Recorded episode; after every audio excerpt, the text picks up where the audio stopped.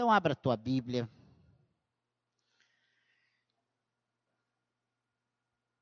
Mais uma vez, eu falei sobre Ruth quinta-feira e vou falar hoje. Só que agora no capítulo 4, na quinta nós vimos o capítulo 2, e hoje nós vamos falar a respeito de Ruth, né? Mas na verdade nós vamos enfatizar a fidelidade de Deus. O nosso Deus é fiel. Quando estamos no meio, no olho do furacão, e tem hora que nós estamos assim, surfando na, no olho do furacão, ali na, na crista da onda, às vezes é difícil entendermos isso, porque nós olhamos para nós mesmos, nós não vemos saída. Às vezes nós já demos todas as tacadas possíveis aos nossos olhos e não vemos resultado. Mas eu posso te afirmar nessa manhã, sem medo nenhum de errar, que Deus, ele é fiel. Ele não é fiel a mim, ele não é fiel a você, ele é fiel a si mesmo, a sua palavra, as suas promessas, aquilo que ele estabeleceu para nós, os seus servos. Amém, servos do Senhor? Ruth, capítulo 4, verso 13 até o verso 22, diz assim: Assim tomou Boaz a Ruth, e ela passou a ser sua mulher. Coabitou com ela, presta atenção, e o Senhor lhe concedeu que concebesse, e teve um filho. Então as mulheres disseram a Noemi: Seja o Senhor bendito, que não deixou hoje de te dar um neto, que será teu resgatador. E seja afamado em Israel o nome deste. Ele será restaurador da tua vida e consolador da tua velhice, pois tua nora, que te ama, o deu à luz, e ela te é melhor do que sete filhos. Noemi tomou o menino e o pôs no regaço e entrou a cuidar dele. As vizinhas lhe deram nome, dizendo: A Noemi nasceu um filho, e lhe chamaram Obed. Este é o pai de Jessé, pai de Davi. São estas, pois, as gerações de Pérez. Pérez gerou Esron, Esron gerou Arão, Rão gerou a Aminadab, Aminadab gerou a Nazon, Nazon gerou a Salmão, Salmão gerou a Boaz, Boaz gerou a Obed, Obed gerou a Jessé, e Jessé gerou a Davi. Que o Senhor abençoe a leitura da sua palavra. Eu gosto muito do livro de Ruth, né? da história de Ruth e da maneira como Deus trata com ela especificamente.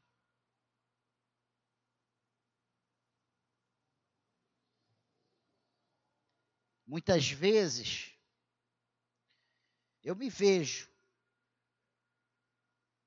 contextualizado nessa história de Ruth na minha vida pessoal, por tantas coisas que eu ouvi desde a minha infância juventude, por tantas vezes que eu ouvi você não vai prestar para nada, você não vai dar para nada, isso aí não tem futuro.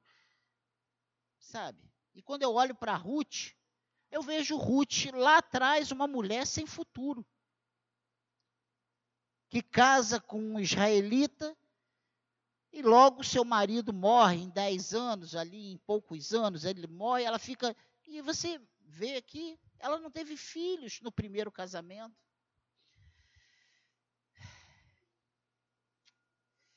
Mas um dia Deus entra na vida de Ruth, de uma forma poderosa, verdadeira.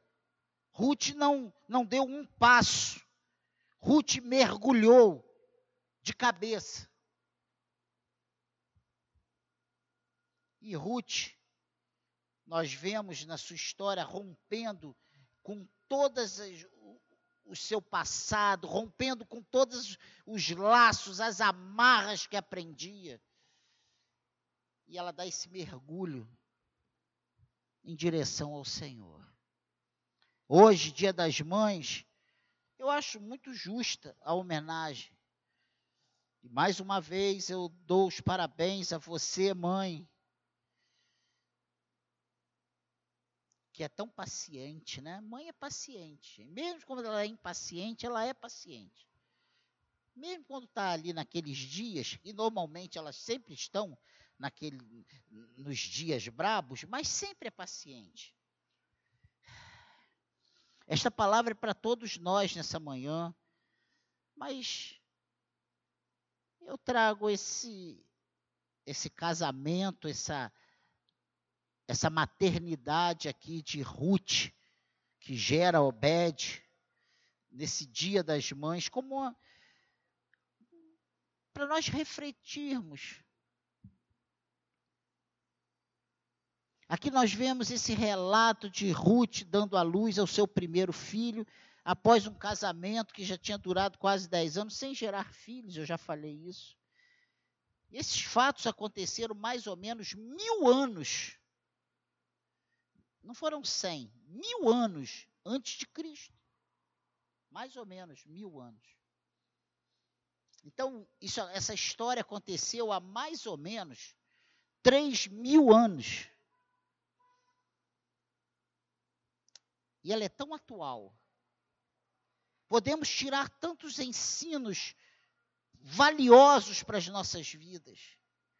Olhando para a história de Ruth, nós podemos dizer que vale a pena mergulhar de cabeça nesse Deus bom, justo, amoroso, providente, que é o Senhor. E nós vemos logo no primeiro versículo que lemos a ação de Deus na vida de Ruth. O, o Senhor lhe concedeu que concebesse e teve um filho. Olha que coisa interessante. Muitos poderiam dizer: ah, o, o fato interessante foi que ela casou com Boaz. Mas não foi. O Senhor, é interessante como o Senhor, em letra maiúscula, diz que e o Senhor lhe concedeu que concebesse e teve um filho. A história de Ruth é linda e fala até hoje, irmãos, hoje, abra o teu coração, preste atenção nisso. Ela vem apontando para o propósito de Deus em relação a nós, gentios que não eram povo de Deus, mas em Jesus nos foi concedido esse direito. Ao que crê, deu-lhes o poder de serem feitos filhos de Deus. A Bíblia diz a saber os que creem no seu nome. E você que crê no nome de Jesus, hoje você é uma nova criatura em Cristo. Esse texto específico que lemos no livro de Ruth tem como objetivo maior dar apoio a Davi como rei. E você vê que ele termina esses poucos últimos versículos, esses quatro últimos versículos, falando sobre a geração de Pérez. E vai até Davi. Se você parar e pensar, Ruth, ela entrou para a história. Porque ela foi o quê? Bisavó bisavó. Obed gerou a Jessé, Jessé gerou a Davi. Então, Obed era avô de Davi. E ela era bisavó de Davi. Uma pessoa que nem do povo era. Uma pessoa que uma raça, né, uma ela pertencia a um povo que era até certo ponto, escorraçado, rejeitado, reprovado por Deus. A legitimidade de Davi, de sua descendência, é estabelecida apesar da presença de uma moabita em sua linhagem. Olha que coisa interessante. Nós vemos a história apontando para a obra de Cristo. Nós vemos a história apontando para o desfecho final do que o que Deus tinha preparado para nós, para a história, para o seu povo. Né? E nós vemos inclusões de pessoas que não faziam parte de Israel na história, na linhagem, principalmente na linhagem de Jesus.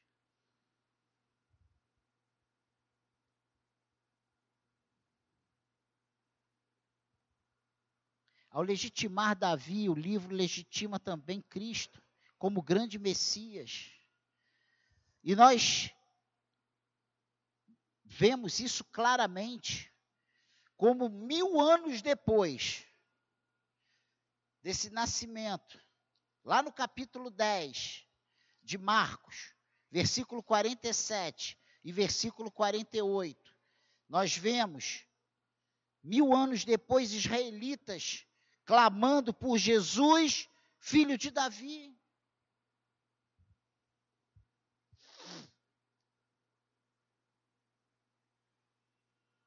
Olha o que diz aí Marcos 10, 47, 48.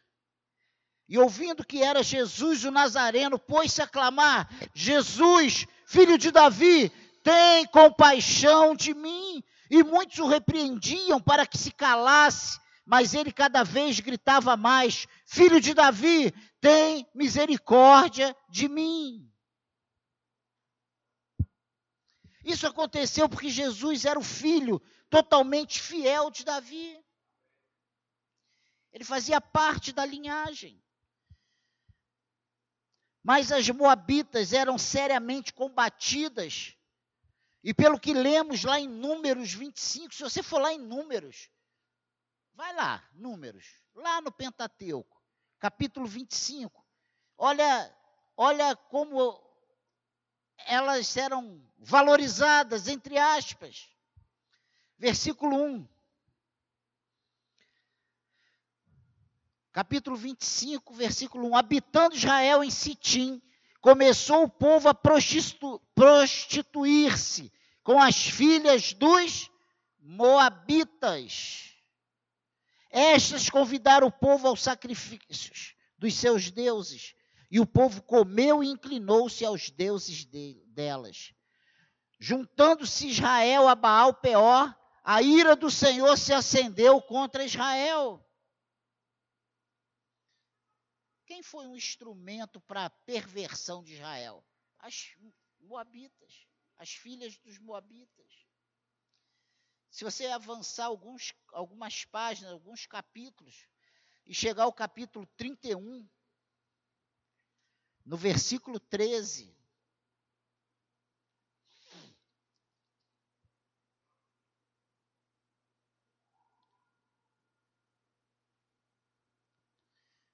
Olha o que diz aqui: Moisés e Eleazar o sacerdote, todos os príncipes da congregação saíram a recebê-los fora do arraial.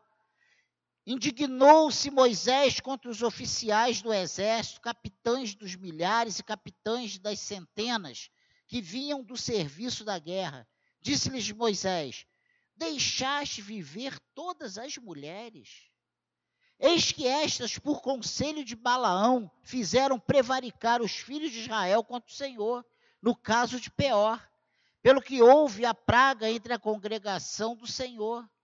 E, se eu não me engano, 24 ou 27 mil israelitas morreram por causa dessa preva, prevaricação contra o Senhor. Agora, pois, matai dentre as crianças todas as do sexo masculino, e matai toda mulher que, que coabitou com algum homem, deitando-se com ele. Porém, todas as meninas e as jovens que não coabitaram com algum homem, deitando-se com ele, deixai-as viver para vós outros. Então você vê que o tratamento destinado às moabitas não eram nada, não era nada bom. Elas não eram nada valorizadas.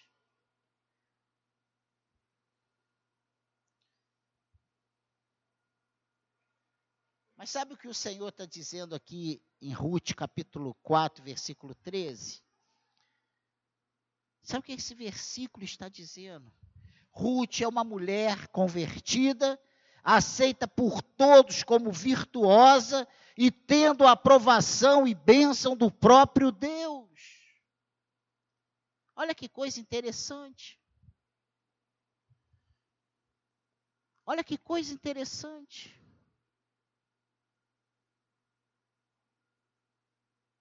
Quantas vezes, dentro do nosso casamento, dentro das nossas casas, da igreja, e nós olhamos, está tudo bem, tudo. Mas nós estamos estraçalhados. Eu não sei como você chegou aqui hoje. Mas o Senhor sabe. E o meu desejo é que o Espírito Santo trabalhe o teu coração a ponto que você saia daqui curado para a glória de Deus. Porque o mesmo Deus, o mesmo Espírito que operou na vida de Ruth, ele pode operar nas nossas vidas hoje. Ele é o mesmo. Ele é o eterno, como nós vimos ontem. Era, é e será para sempre. Ele é.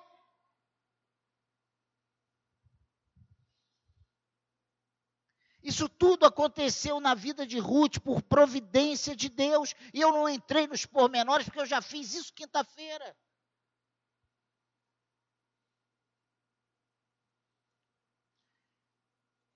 E nós vamos rever mais à frente um pouco, só aquele momento em que Ruth faz a declaração pública da sua fé.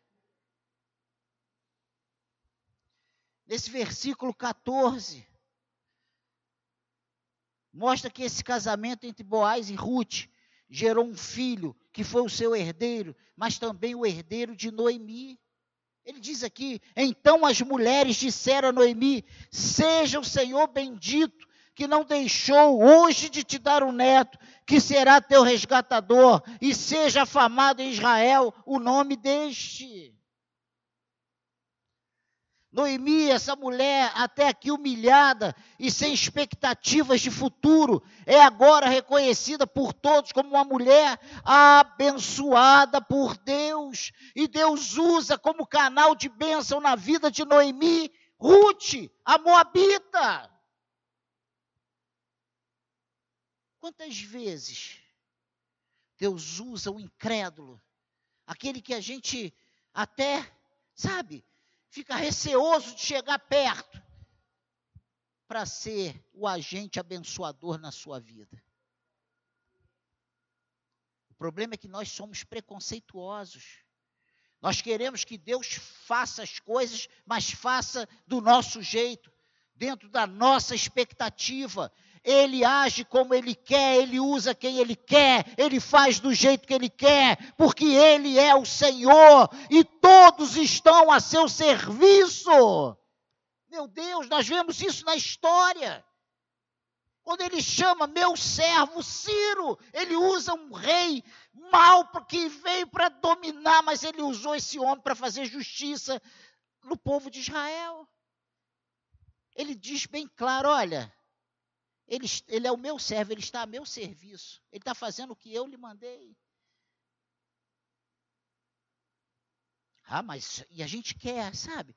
Um Deus engessadinho. E o nosso Deus não é engessado. Ele é soberano. Ele é o Senhor. Amém, igreja? E olha o que diz aqui o versículo 15 e 16. Ele será restaurador da tua vida e consolador da tua velhice, pois tua nora que te ama o deu à luz e ela te é melhor do que sete filhos. E a Bíblia diz que Noemi tomou o menino e o pôs no regaço, no seu colo e entrou a cuidar dele. O que uma criança fez na vida dessa mulher tão sofrida? Mais uma vez vemos, vemos Ruth sendo exaltada por todos os israelitas como uma mulher maravilhosa, que foi aceita pelo povo de sua nora e agora totalmente reconhecida como uma mulher de Deus. Nestes versículos também vemos a primeira ou uma das primeiras adoções da Bíblia. Noemi se torna sua mãe de criação Noemi que voltara pobre se torna novamente ditosa, respeitada e honrada. Quantas vezes já passou pelo teu coração, hein, mãe? Ninguém reconhece o meu trabalho, ninguém valoriza o que eu faço, ninguém vê o que eu estou fazendo, mas Deus vê o que você faz. Seja coisas boas, sejam coisas ruins, Deus está vendo o que nós fazemos. Nada passa despercebido aos olhos do Senhor. Amém, igreja? E aqui, eu imagino que lá, você lembra da oração que, Ruth, que Noemi fez para Ruth e Orfa, despedindo as suas noras e dizendo: Olha, apartem-se de mim, volte para suas famílias, porque eu não tenho nada para oferecer para vocês. Eu não tenho nada de bom para fazer na vida de vocês. Eu não tenho, eu sequei, eu sou uma fonte seca, eu sou, sabe, um poço estéreo. Não produzo mais nada, eu não tenho mais como abençoar ninguém. E quantas vezes nós também nos sentimos assim, secos, estéreis, sabe? Apagados, sem nada para oferecer.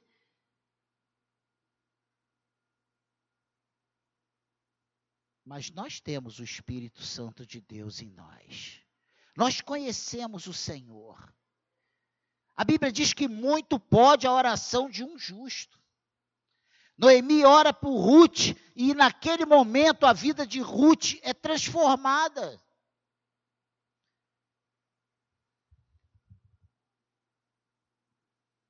E nós vamos ver isso daqui a pouco. Olha o que diz aqui o versículo 17. As vizinhas lhe deram nome, dizendo: A Noemi nasceu um filho, e lhe chamaram Obed. Este é o pai de Jessé, pai de Davi. E aqui começa a legitimidade do reinado de Davi, que falei lá atrás, no início. A partir desse versículo, há uma demonstração clara da ligação do livro com a linhagem de Davi, além de demonstrar mais uma vez a aceitação de Ruth por Deus e pelo povo.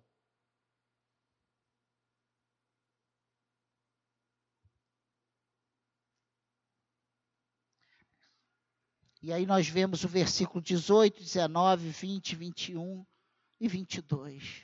São estas, pois, as gerações de Pérez. Pérez gerou Esrom, Esrom gerou Rão, Rão gerou Aminadab, Aminadab gerou a Nazon, Nazon gerou a Salmão, Salmão gerou Boaz, Boaz gerou Obed, Obed gerou Jessé, Jessé gerou a Davi. Por meio do grande rei Davi, Deus redimira todo Israel.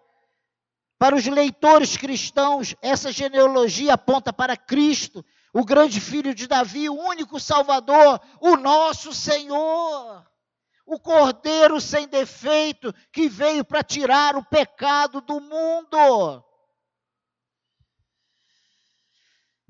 O livro de Ruth enaltece duas mulheres que foram cuidadas por Deus. Mesmo que para nós fique difícil de entender esse cuidado de Deus, né? Porque tem coisas que Deus faz que a gente fica, vive a vida, o resto da nossa vida toda e não conseguimos achar uma coerência dentro da nossa lógica, dentro da nossa razão. Mas a resposta para isso é que Ele é Deus. Ele é o Senhor, Ele é o dono da sua vida e você não é o dono da sua vida, a sua vida é dele, Ele faz como Ele quer.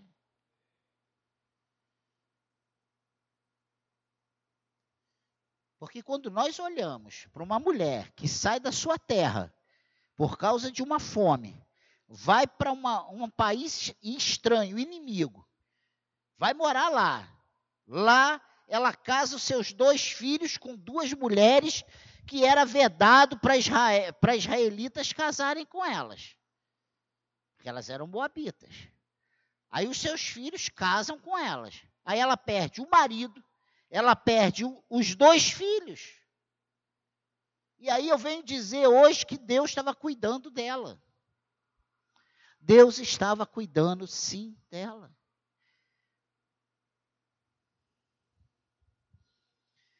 Às vezes, né, isso aí contextualizando, às vezes, Deus tira todos os nossos recursos, porque nós precisamos entender que a nossa dependência tem que ser somente dEle. Às vezes Deus fecha, fecha todas as portas, porque Ele quer que nós dependamos única e exclusivamente dEle. Mas ele fez isso, ele tirou isso, ele tirou, ele tirou meu sustento. Ah, talvez a gente precise aprender a receber a cesta básica. Isso, pastor? Mas ele perdeu filhos, perdeu. Ele é o Senhor. Ele sabe exatamente como ele precisa tratar com cada um de nós. Não adianta a gente querer fazer do nosso jeito, porque as coisas acontecem somente do jeito dele. Mas isso não é justo. Justo? Quem somos nós para dizer o que é justo e o que é injusto para o Senhor?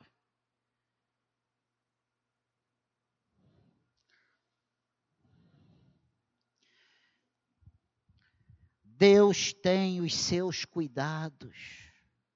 Esta palavra não é só para as mulheres, mas para todo o povo de Deus, todos os que realmente se apegaram ao Senhor como Senhor e Salvador de suas vidas.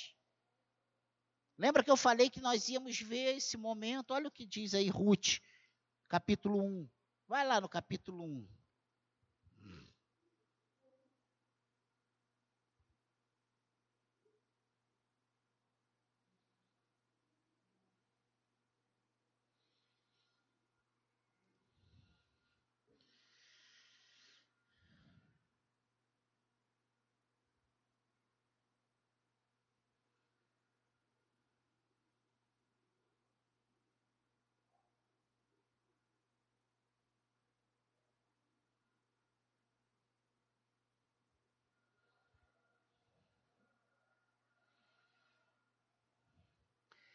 Olha o que diz aí. Achou? Ruth 1.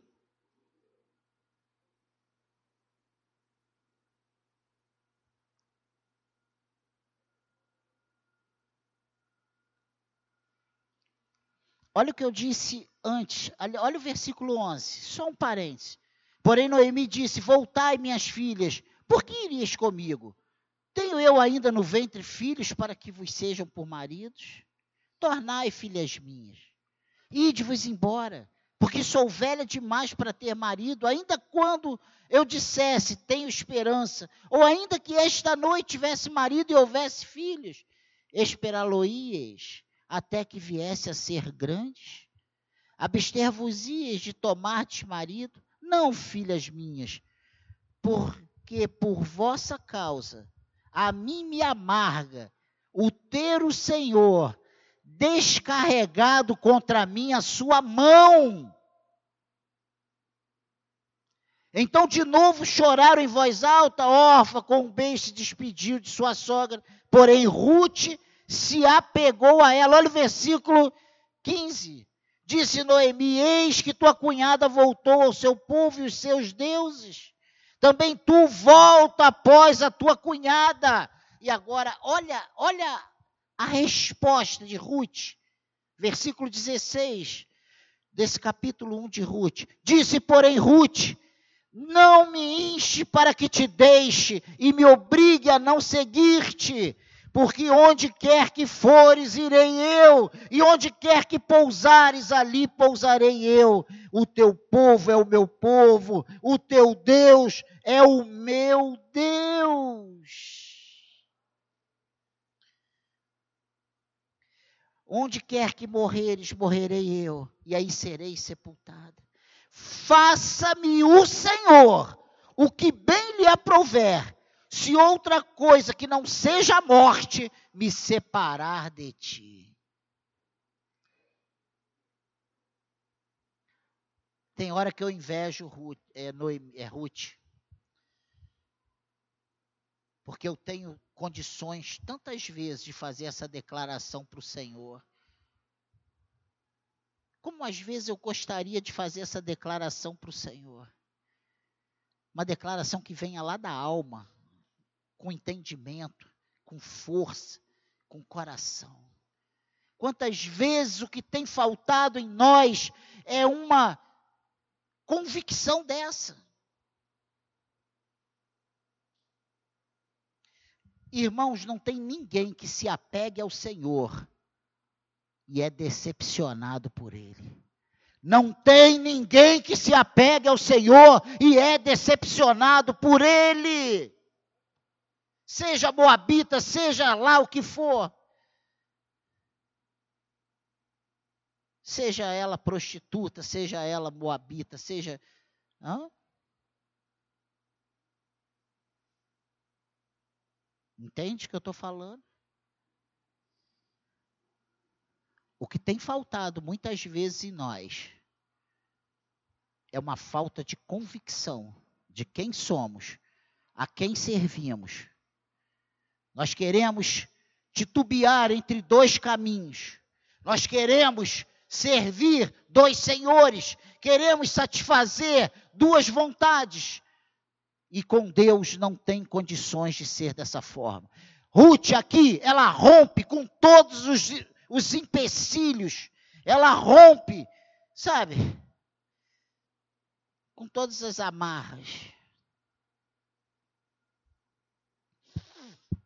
Se existe segredo para o sucesso de Ruth, eu diria que foi uma conversão verdadeira. Se existe segredo para a conversão de Ruth, eu diria que é um rompimento com todos os laços que poderiam ser pedra de tropeço na sua vida. Porque muitas vezes aqui dentro nós falamos eu quero, e quando nós damos um passo ali fora, nós somos pegos por um desânimo, por uma falta de convicção, e nós não fazemos nada daquilo que nós programamos programamos fazer aqui dentro. Vê se não é isso que acontece na sua vida. Eu vou servir a Deus, eu vou ser direitinho, agora eu vou para os cultos, ó, oh, eu estou lá. E a gente passa um mês para ir a um culto. A gente passa um mês sem pegar na Bíblia. A gente passa um mês só orando, Papai do céu, abençoa meu papai em nome de Jesus, amém. Com medo de faltar. Pensa nisso. Pensa nisso. Ruth tinha todas as condições de falar assim: realmente, essa mulher é uma perdedora. Tem uma cabeça de bode enterrada na casa dessa mulher, porque ó, perdeu o marido, perdeu os dois filhos.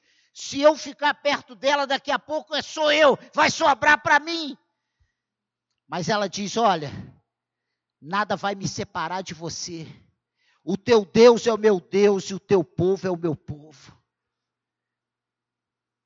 Só a morte pode me separar. Aqui ela está rompendo com seus parentes, ela está rompendo com seus familiares, ela está rompendo com seus amigos, ela está rompendo com a sua nacionalidade, ela está rompendo com os seus deuses, ela está falando assim: agora o meu Deus é o Deus de Israel, é o Deus de Noemi.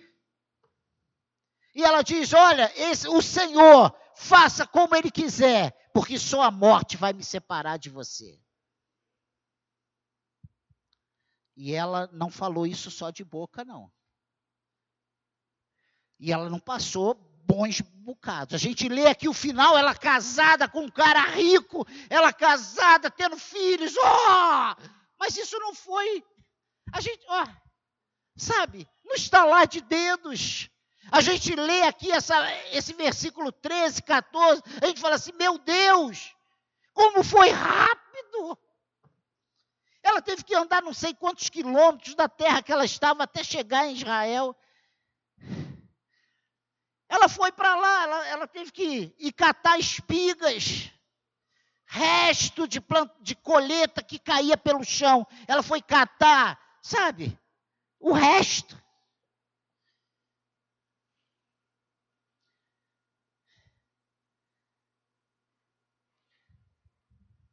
Teve todo um processo, teve um tempo, meses se passaram, Hoje nós oramos de manhã e se a resposta não vier de tarde, a gente já está dizendo que Deus virou as costas. Será que vale mesmo a pena servir a esse Deus? O que, que eu estou fazendo? Eu estou perdendo meu tempo, eu estou perdendo a minha vida, eu tenho tanta coisa para aproveitar lá fora. Lá fora você só tem morte.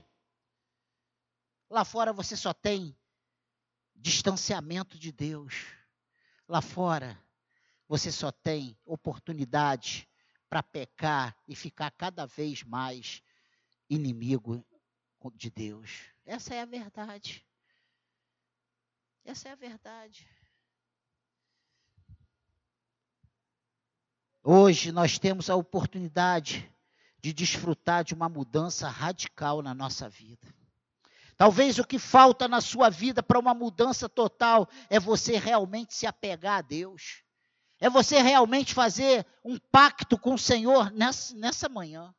Senhor, eu vou ser uma serva verdadeira. Eu vou ser um servo verdadeiro. Senhor, nada mais vai me afastar de ti. Senhor, eu quero romper com a minha carne, com os meus desejos, com as minhas vontades, com aquelas coisas que, sabe, me dá comichão no ouvido, que me dá comichão nos pés. Senhor, a partir de hoje, o meu desejo vai estar voltado para a tua vontade, para a tua palavra, para a tua obra, fazer a tua vontade. Eu vou gastar as minhas forças na tua casa, eu vou te servir, Senhor. Eu vou usar os meus talentos para a glória do teu nome e você vai ver Deus fazendo maravilhas na sua vida. Você vai ver Deus fazendo coisas que você acha que Ele não vai fazer, que você nem sonha. Sabe? Que você acha que Deus. Isso não está nem perto. Pense nisso. Basta fazer a mesma declaração que Ruth fez mas não com a boca apenas, com teu coração. O meu desejo nessa madrugada, quando eu estava vendo essa palavra, e eu falei, Senhor, mude vidas nessa manhã. Mude vidas, Senhor. Que pessoas tenham condições de realmente fazer essa declaração.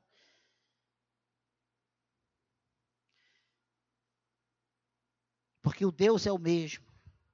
Ele está aqui nessa manhã. Ele está aqui nessa manhã. E eu quero que você que precisa dessa ação de Deus na sua vida, venha aqui à frente. Tem alguém que precisa dessa transformação de Deus na sua vida? Venha aqui à frente.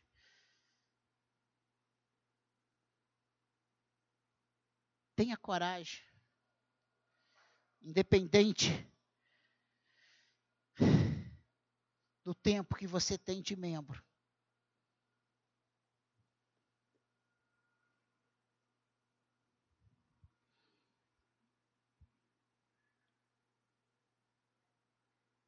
E eu não planejei isso.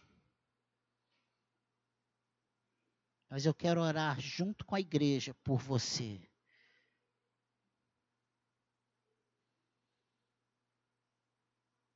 Que o Senhor te dê forças para você romper com todos os laços, todos os vícios, todas as dependências, todos os desejos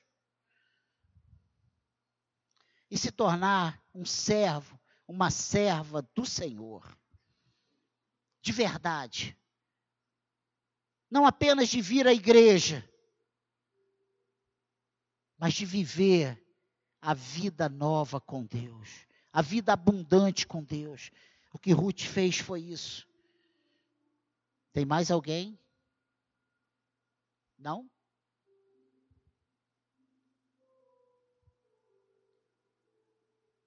Ruth não teve vergonha de dizer: olha, eu nasci nessa terra aqui, mas eu não quero mais nada com essa terra. Eu quero Deus de Noemi.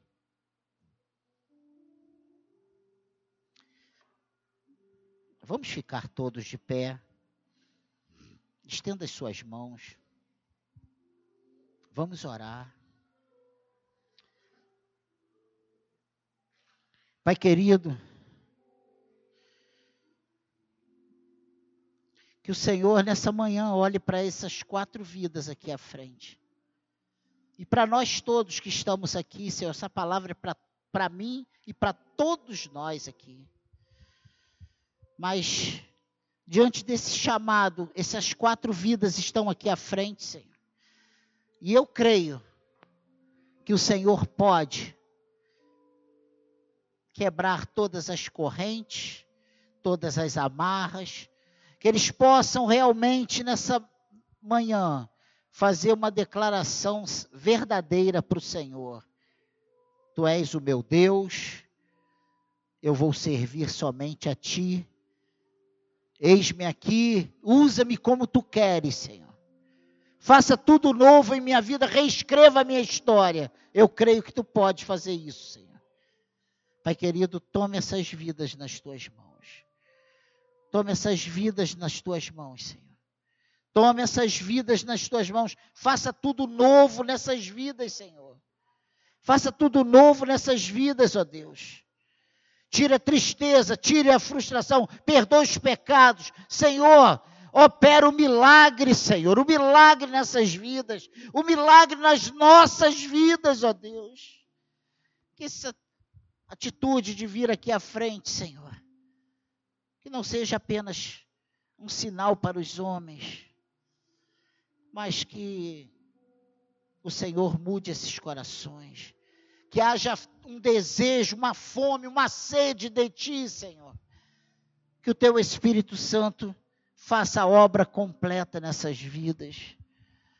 Assim como eu peço para as nossas vidas, Senhor. Para todos nós que estamos aqui nessa manhã. Que essa palavra, Senhor, que esse exemplo de Ruth, nós sabemos que é a tua providência, é o teu chamado. E nós estamos aqui nessa manhã porque o teu Espírito nos trouxe aqui, Senhor. Que o teu Espírito complete a boa obra que já começou em nossas vidas. Que já começou na vida desses quatro aqui, Senhor.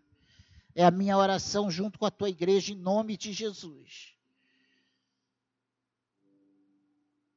Que eles tenham força